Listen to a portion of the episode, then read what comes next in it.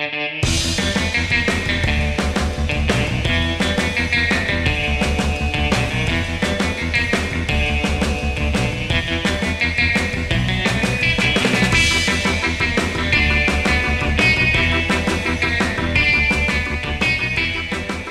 und herzlich willkommen zu unserem zwölften Podcast der Reihe Sag mal, ein Gespräch über die Wahl mit den Landsleuten. Ich bin Carmen Romano, eure Bildungsreferentin der Petra Kelly Stiftung und heute reden wir über die Präsidentschaftswahlen in Afghanistan. Jährlich finden viele Wahlen in Europa und auf der ganzen Welt statt, die zwar für Deutschland relevant sind, von denen aber nicht so viel mitbekommt. Deswegen haben wir Freunde, Familienangehörige und ZuhörerInnen gefragt, was möchten deutsche BürgerInnen über dieses Land erfahren? Was ist für euch kurios und wird aber in den Zeitungen nicht betrachtet? Und eine Person aus dem Land diese Fragen gestellt. Normalerweise beschäftigen wir uns eher mit Ländern auf dem europäischen Kontinent, aber ab und zu auch mit Ländern, die für Deutschland sehr interessant sind. Afghanistan ist nicht nur eine der Länder, woher viele Geflüchtete nach Deutschland kommen, laut BAMF-Statistik das Land Nummer 5 für Anzahl der Asylanträge, sondern auch ein Land, wo die Bundeswehr im Einsatz ist. Seit 2001 sind deutsche SoldatInnen dort als Teil der NATO-ISAF-Einsatz zur Stabilisierung Afghanistans und seit 2015 als Teil der Operation Resolute Support. Afghanistan hat aber in der letzten Zeit die deutschen Schlagzeilen vor allem wegen der Debatte rund um die Abschiebung in einem sogenannten sicheren Herkunftsland erreicht. Mehr über diese Thematik könnt ihr über unseren Themenportal www.flucht-asyl.bayern erfahren. Heute reden wir aber über die Präsidentschaftswahlen, die am kommenden 28. September stattfinden werden. Hoffentlich, weil diese Wahlen schon zweimal aus Sicherheitsgründen verschoben worden sind. Das Land ist sicherlich in einer sehr komplexen Lage und um diese besser zu verstehen, haben wir uns mit Akimi getroffen. Bevor wir losgehen, nur eine Anmerkung. Wir haben diesen Podcast in einem schönen Park aufgenommen, aber die Hintergrundgeräusche sollen doch tragbar sein. Also viel Spaß beim Hören. Hi Akimi. Hallo. Danke, dass du dich Zeit für uns äh, genommen hast. Bist du bereit? Ja, ich bin bereit. Okay, schön. Ja, also meine erste Frage wäre, wie funktioniert eigentlich das politische System Afghanistans? Also wie oft wird beispielsweise der Präsident gewählt? Welche Macht hat er? Und Seit wann ist dieses System in Kraft? Also wann wurde dann die Verfassung geschrieben? Also die Präsidentschaft in Afghanistan wird jede fünf Jahre gewählt, mhm. wenn das so gut läuft. Aber leider in der letzten Zeit hat er nicht funktioniert. Immer wurde verlängert und das Gesetz wurde 2004 durch die Verfassungsschutz Afghanistan also in Kraft getreten. Okay, das heißt, äh, das heißt quasi nach Anfang des Krieges. Nach, nach Anfang, wo die Alliierten, also die Amerikaner und die Briten oder die Natur in Afghanistan eingetreten haben, die Taliban sind sozusagen beseitigt geworden, mhm. haben sie diese Verfassungsschutz mit afghanischen Behörden zusammengeschrieben. Naja, damals wurde die Hamid Karzai als Präsident an, an die Macht gekommen, erst einmal als einfach eine Führer und danach als Präsident. Mhm. Genau. Und äh, nach zehn Jahren oder fast zwölf Jahren, dann wurde halt Ashraf Ghani Mhm. Und es hatte auch eine Eskalation zwischen zwei Mächtigen, also zwei Leute wurden am Ende mit 50-50 Prozent äh, weitergekommen und mhm. eine die andere geschuldet, dass du halt die, die Wahlverfälschung und die andere die andere und am Ende halt durch dem ehemalige Außenministerium von Amerika, also John Kerry, halt äh, irgendwann haben die zwei Regierungen in eine Macht eingeschafft. Also das okay. ist, das ist, es gibt eine Präsident und es gibt eine so wie Bundeskanzler in Deutschland, mhm. aber diese Bundeskanzler ist wie eine symbolisch. Also der hatte nicht so Macht, mhm. sondern der ist halt da. Ich bin, ich bin halt auch so. Genau, ich bin auch halt da und der ist halt der, der Chef von einer afghanischen Partei, die die ganz groß ist. Naja, der hat auch viele Anhänger und sozusagen sie haben den Macht einfach zwischen sich symbolisch geteilt. Okay, alles genau. klar. Und ähm, es gibt aber auch ein Parlament. Ähm, welche Macht hat dieses Parlament? Eigentlich die Parlament in Afghanistan hatte viel macht, sozusagen mhm. Thema Landscape oder auch den Gesetze zu verändern oder auch äh, was halt was Präsident macht, das mhm. zu beobachten oder Innenministerium oder Ministerium, alles. Sie können die dann eigentlich fordern zum Parlament kommen und alles zu erklären, was haben sie getan und warum und wieso. Aber in Afghanistan leider dieses System, obwohl im Gesetz geschrieben ist, funktioniert nicht, weil jeder, wenn er, also du kannst nicht einfach einen Präsidenten in, in solche Länder im Parlament zu zwingen und kommen und sagen, ja, du erklärst uns was, warum hast du dieses Abkommen nicht gemacht oder warum dies und das nicht getan, sondern mhm. weil die Parlamentleute sind halt sozusagen gewählt von der Gesellschaft. Mhm. Teilweise sie sind nicht politisch gewesen oder wenn sie auch politisch sind, sind abhängig von irgendeiner Partei und dann natürlich denken sie an die Partei und die Verbindungen und Beziehungen, dann tun halt nicht wirklich ihre eigene Arbeit. Okay. Ja, also afghanische Parlament sozusagen, jede Provinz hatte Rechte mhm. auf Abgeordnete, so wie in Deutschland oder auch alle anderen Länder. Ich komme auf den Großen, zum Beispiel Kabul hat alleine fast über 30 Abgeordnete mhm. und andere Städte haben ab zwei fängt an und dann eh okay. weil große. Dann haben wir auch 27 Plätze nur für Frauen, das finde ich eigentlich gut. Aber natürlich auch kommen die Frauen auch durch die Beziehungen politisch rein. Okay, also es gibt eine Frauenquote. Natürlich, also Aha. also es gibt so bestimmt diese Gesetz, dass sie haben vor davor angeschrieben, 27 Plätze nur für Frauen. Mhm. Ob diese Frau halt Meister von Kabul oder von anderen Städten ist wurscht, aber Hauptsache äh, wir haben im Parlament äh, Frauen. Okay. Und äh, dann zehn Plätze haben wir für die Leute, die halt nicht feste Platz haben, so in einer Stadt bestimmte legen oder leben, mhm. sondern sie sind unterwegs. Bei uns sagt man Ashayer, also Kuchi zum Beispiel, die Leute sind immer unterwegs, mal drei Monate hier, drei Monate da und sie haben zehn Abgeordnete von sich aus. Genau. Okay, spannend. Genau. Ähm, eine unserer Zuhörerinnen, die Katharina, hat gefragt, äh, eben, die Wahlen waren ursprünglich im April geplant ja. und dann noch im Juli wurden sie verschoben. Warum würden sie jetzt auf dem 28. September verschoben? Also eben, was sind die Gründe und glaubst du, dass tatsächlich sie jetzt stattfinden? Also ich habe den, mich auch ein bisschen mit diesem Wahlsystem oder auch diese Verschoben beschäftigt und dann die Hintergründe gesucht, warum und wieso. Das wurde also in dem Landesgericht Afghanistan wurde geschlossen, weil wir gerade in einem Abkommen mit dem Taliban im Gespräch sind, sozusagen in Doha oder äh, dass wir vielleicht sie überzeugen, dass sie auch direkt mit der afghanischen Regierung in Gespräch kommen und dadurch, dass sie halt gerade in eine richtige, überzeugende oder was auch immer, was dieses Gericht meint, haben dieses Wahl oder diese Regierung einfach so äh, laut Gesetz, laut diesem Gericht verlängert, mhm. dass die Rani, also Ashraf Rani als Präsident bleibt noch und die ganze System einfach so bleibt, wie es ist, bis wir ein richtiges Abkommen mit dem Taliban haben. Und es sollte eigentlich schon längst passieren. Es mhm. hatte nicht passiert und wir hören nur die Gespräche in Doha, was ja auch vorher besprochen, aber keine richtige Ergebnis. Mhm. Und wenn die Taliban sich bis dahin entscheiden, dass sie ja okay mit der afghanischen Regierung zusammenarbeiten, sie können auch sogar laut afghanischer Regierung, die Angebot bekommen, auch als eine Partei sich vorstellen. Ja. Das ist natürlich für viele Menschen in Afghanistan sehr unvorstellbar, mhm. besonders für Frauenrechte oder Frauen äh, allgemein, weil sie sind halt einfach eine von der Listmusterpartei oder mhm. konservativ. Also sie wollen keine Frau halt haben oder mhm. sehen in dem Maß, sondern nur Männer. Ja, deswegen wurde verschoben und wie gesagt, wir hoffen auch, dass am 28. September diese Wahl endlich stattfindet.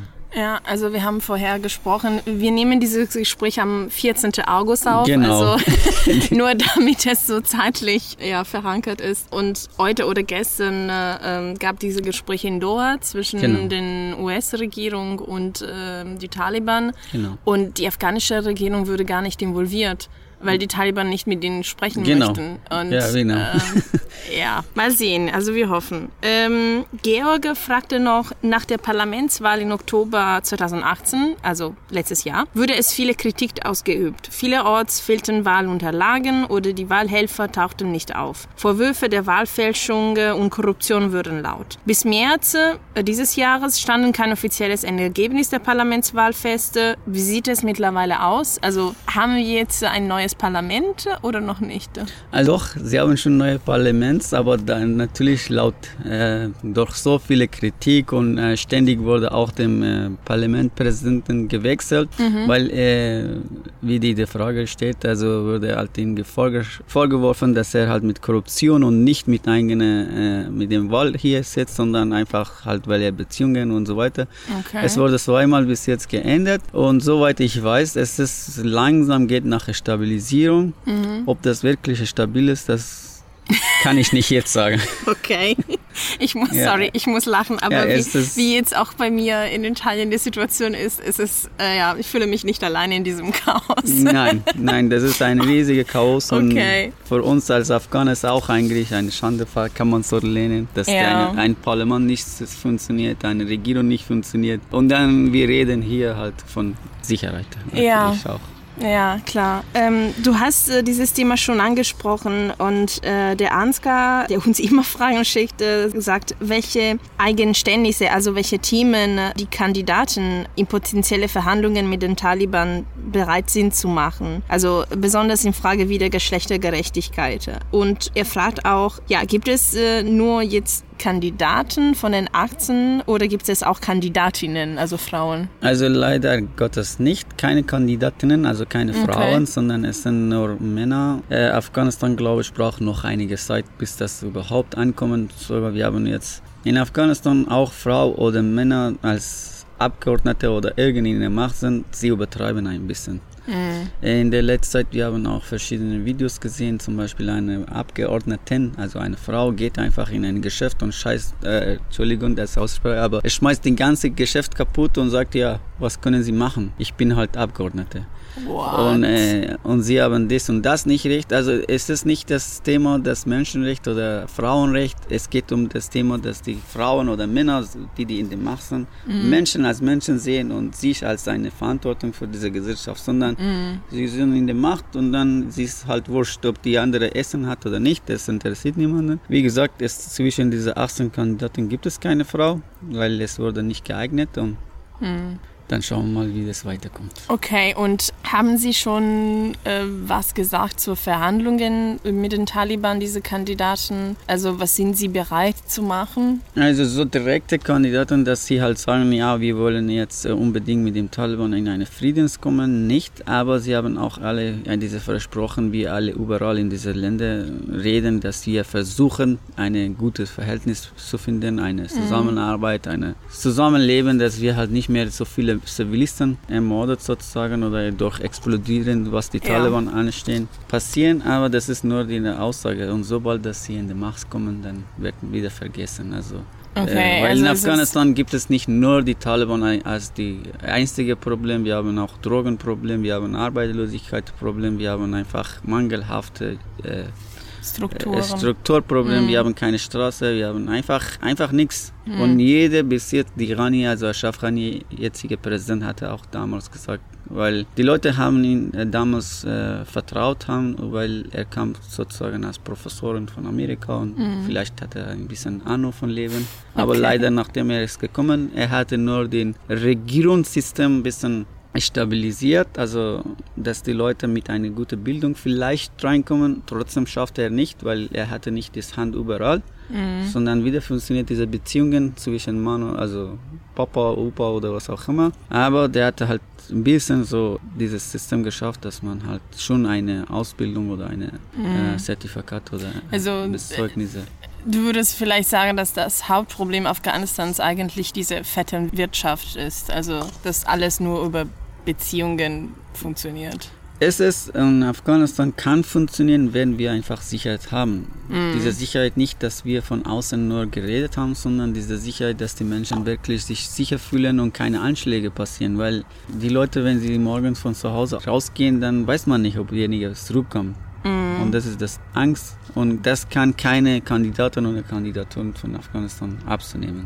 Ja, klar. Äh, weil es hängt nicht nur von einer Person ab. Genau. Ja. Ähm, ja, es ist ein bisschen traurig, ständig über die Taliban zu reden, aber wie du gesagt hast, die Sicherheitsfrage ist eine der zentralen für dein genau. Land. Äh, Michaela fragt, die Taliban haben eben, wie gesagt, in Afghanistan einen bevorstehenden Beginn von Friedensgesprächen mit der Regierung dementiert. Solche innerafghanischen Gespräche werde erst erst nach einer Ankündigung über den Rückzug internationaler Streitkräfte, also USA und NATO. Mhm ähm, aus dem Land geben. So hat der Sprecher des politischen Büros der Taliban erklärt. Dann, dann fragt sich, wenn es um eine Miliz handelt, die im Hintergrund arbeitet, wie funktioniert es mit Sprecher und politischem Büro? Also solche, ja, offizielle Sachen. Wenn, wenn diese politische Sprecher bekannt ist, warum werden sie nicht verhaftet? Also ich meine, äh, theoretisch, äh, es ist wie, keine Ahnung. Äh, ähm, eine terroristische Gruppe, die du halt auch Recht geben, ja. indem es Fernseher kommen oder, oder die Journalisten hingehen und sie eine, einfach eine Pressekonferenz genau. machen. Ja, wie gesagt, vorher haben wir diese Beziehungen und diese Einflüsse geredet. Es geht in Afghanistan, die Taliban sind nicht gestern gekommen oder sie sind nicht ganz kleine Partei oder mhm. keine Gruppe, sondern sie, sind, sie waren in Afghanistan voll an der Macht. Sie konnten mhm. sich, also fast 90 Prozent von Afghanistan gehabt. Und sie haben eine sehr, sehr gute Beziehung zu Pakistan, zum auch offiziell natürlich nicht zu Amerika, aber zum mhm. Amerika auch und zum Saudi-Arabien. Also sie haben eigentlich den Hintergrund in Regierung in Afghanistan auch sehr beeinflusst Eindrücke haben. Äh, sie haben in Afghanistan verschiedene Provinzen unter ihrer eigenen Kontrolle, ihre mhm. eigenen Gesetze. Es, die Schule, die Leute, die in der Regierung arbeiten, da werden von der Regierung bezahlt, aber sie sind in einer in eine Provinz, wo die halt äh, Taliban die Macht haben. Also das okay. Gesetz ist die Taliban, nur das Geld kommt von außen. Krass. Also da ist wie, wie sagt man, wie eine Flohmarkt. Du kannst auf der Straße alles verschiedene Waffen zu kaufen, mhm. wie eine Flohmarkt. Wir gehen hier auf den Flohmarkt und äh, kaufen wir halt sehen wir verschiedene Sachen und da kannst du in einen Flohmarkt gehen. Eine verkauft äh, Wassermelone, die andere Waffe, also Pistole, Kalenschikow und so weiter. Wow. Es ist halt leider so, ja, sie sind schon bekannt, aber wie gesagt, wenn wir sie als wirklich eine terroristische Gruppe halten, dann Amerika hat auch kein Recht, mit denen überhaupt in ein Gespräch kommen, ja. normalerweise. Ja. Aber sie sind in ein Gespräch, weil sie haben gesehen, okay, wir schaffen das nicht oder wollen sie nicht das schaffen, dass sie also die Taliban beseitigen, sondern eine Virus in Afghanistan sozusagen hinterlassen. Mhm. Äh, und jetzt sie sind auch im Gespräch. Sie gehen mit den amerikanischen, also mit den demokratischen Ländern in der ganzen Welt sich zu benennen, aber ich finde das manchmal so lächerlich, dass sie so sagen, weil sie verhandeln gerade mit einer terroristischen Partei Gruppe. oder mhm. Gruppe um sie zu überzeugen, ja komm. Und die Angebote machen sie auch, dass sie bis 2020 ihre Miliz wieder zurückziehen, also teilweise. Ja. Und es ist natürlich, man fragt sich zehnmal, okay, was geht hier eigentlich ab? Mhm. Ob diese Regierung ist wirklich eine Regierung oder eine Regierung, wo die jemand halt gesagt ja, du bist Präsident, du bist Abgeordneter, du bist das und das, ihr macht das, was wir sagen. Mhm. Afghanistan politisch ist wie ein Spielraum halt. Man mhm. kann wirklich nicht fest überzeugen, wer hier überhaupt der Terrorist ist eigentlich. Also wenn du einen Abgeordneter auf der Straße kommst und die Leute zum, mit äh, Pistole so, also bedrohen, dann kannst du nicht mit einem Talib auch sehr viel Unterschied, weil der kann auch ein Talib zu, zu dir machen, also die Taliban auch.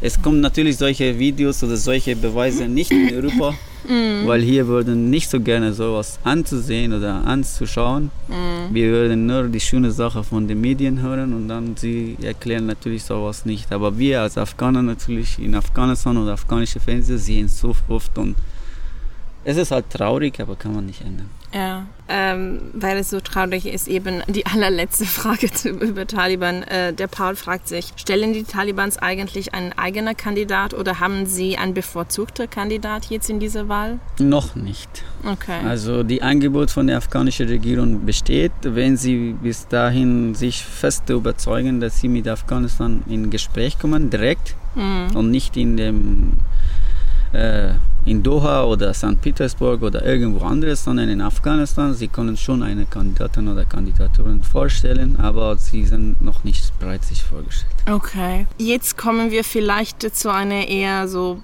persönliche Frage, ähm, weil es natürlich auch dich betrifft. Ja. Äh, die Julia fragte, wie werden die Afghanen wahrgenommen, die nach Europa fliehen? Also was passiert denen, wenn sie jetzt im konkreten Fall von Deutschland zurückgeschickt werden? Also es ist, es ist schwierig zu wahrnehmen, weil man hatte hier einen sehr, sehr, sehr langen Prozess sich überhaupt beweisen, okay, ich passe mich hier an, mhm. ich will hier was bauen und auch eine Zukunft aufzubauen, bis dieses Erlaubnis von den Beamten bekommen, es dauert. Und die Leute, die abgeschoben, das kann man wie eine Selbstmord mhm. vergleichen vielleicht, dass man von einem Land, man von irgendwo hin, man flieht nicht, wo man sich wieder ähm, da zurecht, zurecht zu finden. Also dieses dann, wenn man flieht, das heißt, ich habe nicht hier so verloren, sondern ich baue was Neues, ich mhm. suche mm. was Neues. Mm. Und wenn man hier kommt und dann nach vier, fünf, sechs Jahren mindestens verstanden, okay, das geht mein Leben so weiter. Plötzlich kommt jemand und sagt, nein, du darfst es nicht mehr. Es ist schon wie eine jemanden umgebracht hast. Mhm. Ob die Leute wieder sich dort zurechtfinden, es ist total schwer. Mhm. Also es ist echt schwer. Und ich kann mir auch nicht jetzt in seine Stelle stellen und sagen, ja, wie es ist, aber ich kann mir vorstellen, dass es total schwierig und also für mich persönlich, wenn ich überhaupt nachdenke, ich gehe dahin, lieber dann, dann denke ich, okay, ich schaue in einen Wald und lebe ich dort, bevor ich überhaupt gehe. Mhm. Also das ist meine Vorstellung. Und, und, aber die Frage war eher so, ähm, wie werden dann die Leute, die weggehen, von den Leuten, die bleiben, wahrgenommen? Also du hast mir erzählt, du hast noch Familie dort, mhm. auch wenn nicht so enge Verwandten oder ja. Freunde. Bist du noch in Kontakt mit denen? Ähm, was denken die Leute über die anderen, die weggehen? Also erster Schritt, manche vielleicht denken, es ist gut, vielleicht der ist ihnen sicher, aber viele verlieren auch natürlich ihre Kinder oder einige Kinder, die werden wahrscheinlich in verschiedene Richtungen gehen. Dann hat dann wahrscheinlich auch nicht gleiche Meinung wie du, was du getan mhm. hast, sie gut zu finden, sondern sie finden halt Schande für dich und du hast eigentlich für deine eigene Familie auch sogar die Drohung, dass sie dich irgendwann was tun. Also ich habe nicht direkten mhm. Kontakt, wie ich gesagt habe, äh, nicht so wirklich ernstes Kontakt, weil ich bin erst als Kind nach Iran und dann kurz wieder Afghanistan. Ich konnte nicht mehr die Familie richtig kennenlernen und, mhm. und dann musste ich wieder weg, weil als Ausländer bist du irgendwie überall fast Ausländer. So wie die Türken immer sagen, ich ich hab, meine Frau ist auch so ursprünglich aus Türkei. Sie sagt auch, wenn wir in der Türkei sind, dann sind wir auch Ausländer, aber hier sind wir auch Ausländer. Also wir haben echt nicht richtige feste Stelle. Und es ist genau für die Leute, die, die ja. also wenn ich hier gehe, da gehe, dann fühle ich mich wirklich wieder als ein Ausländer und nicht wohl. Mhm. Weil jetzt zehn Jahre hier Leben bauen, die Sprache lernen, eine Zukunft aufbauen und dann plötzlich bist du wieder weg. Mhm. Da muss man wieder von Null anfangen. Mhm. Ja, es ist nicht einfach. Also wenn ich das so verstehe und gut war. Ja, klar. Und äh, ja, also abschließend auch ein bisschen so zu dir persönlich. Die Ina fragt, kannst du dich an eine Zeit erinnern, wo Afghanistan friedlich war? Leider nicht.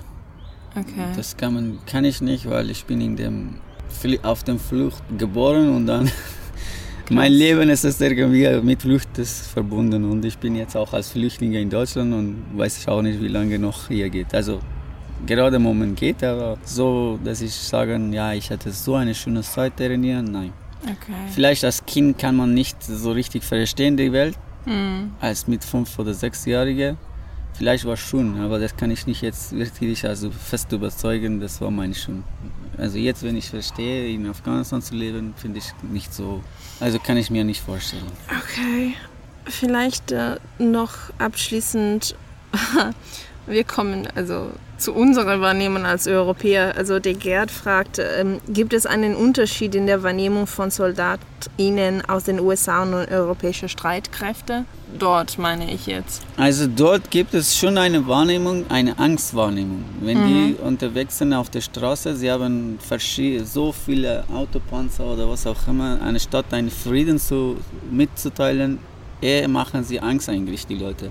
Hm. Also die Leute sehen, okay, das ist ein deutsches Auto oder das ist ein Amerikaner, da muss ich gar nicht nachkommen, sonst werde ich gleich geschissen. Echt? Also das ist sowas. Weil äh, wenn ein ausländisches Auto in Autobahn in Afghanistan fährt, muss man 200 Meter Abstand halten. Oh wow. Ja, okay. Und wenn man sich dann nachkommt, das automatisch wirst du geschissen.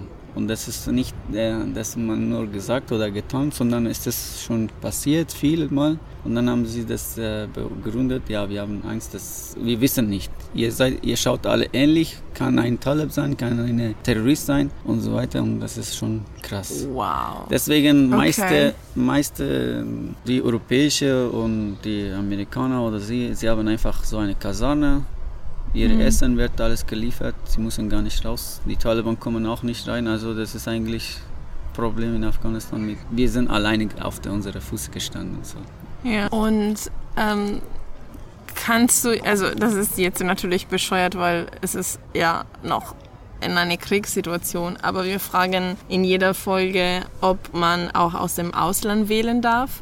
Ähm, also ich schätze nicht. Ich schätze, naja, ich habe